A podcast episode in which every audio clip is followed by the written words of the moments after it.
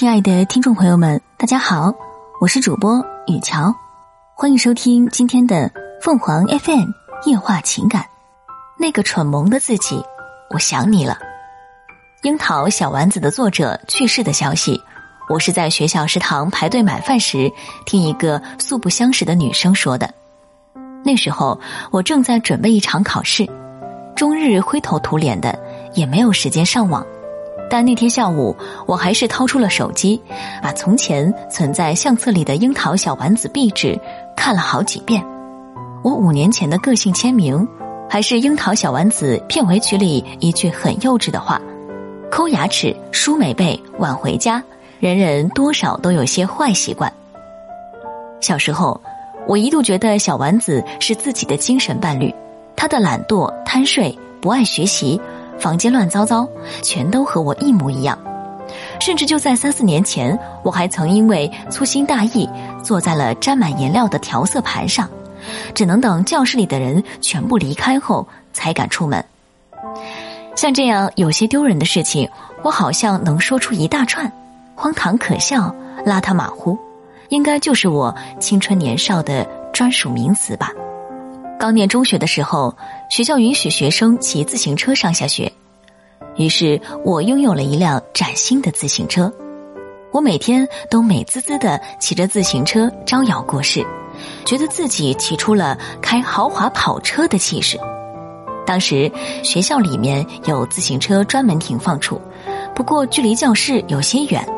而我常常为了少走几步路，总是把自行车停放在学校门口的非正规停车处。同桌屡次提醒我，自行车放在外面不安全，但我还是抱着侥幸心理，几次三番的偷懒。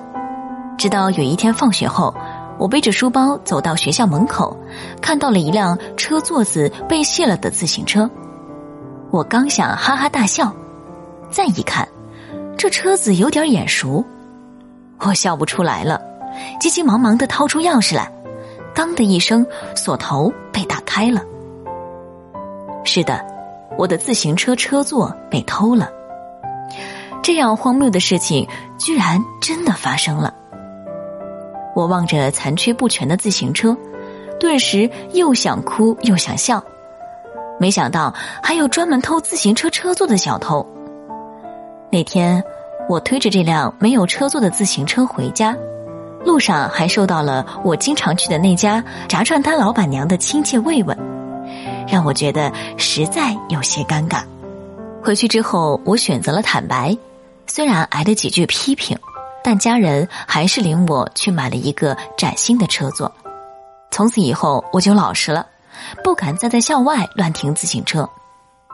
后来有一次放学。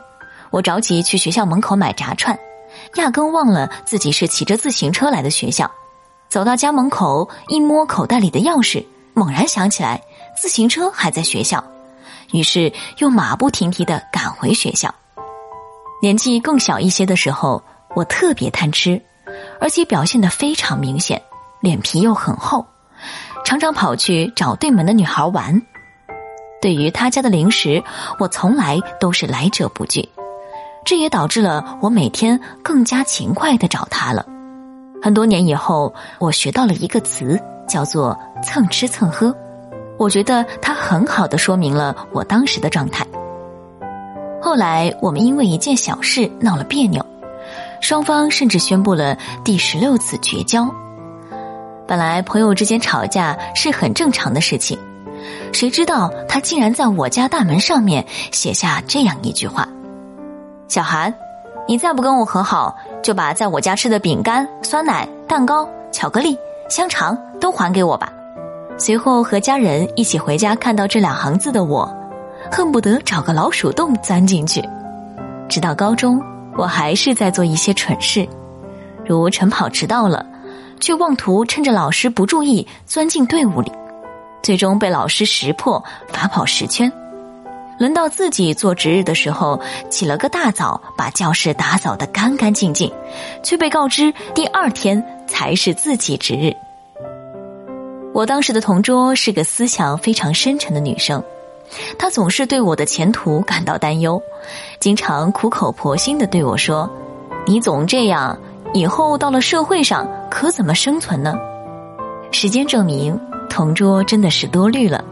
他可能不会想到，现在的我已经把当初那个有点好笑的自己甩开很久了。同我认识三年以内的朋友，大概都很难相信我从前做出的种种傻事。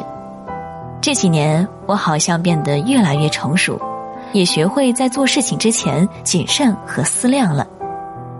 可能随着年龄的逐渐增长，让我不再允许自己继续做一个总是出丑的女孩。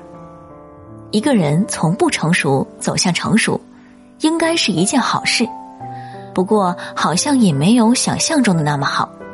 不能说有多不喜欢现在的自己吧，但是必须承认，因为怕犯错而变得有些小心翼翼，就像是背了一个壳。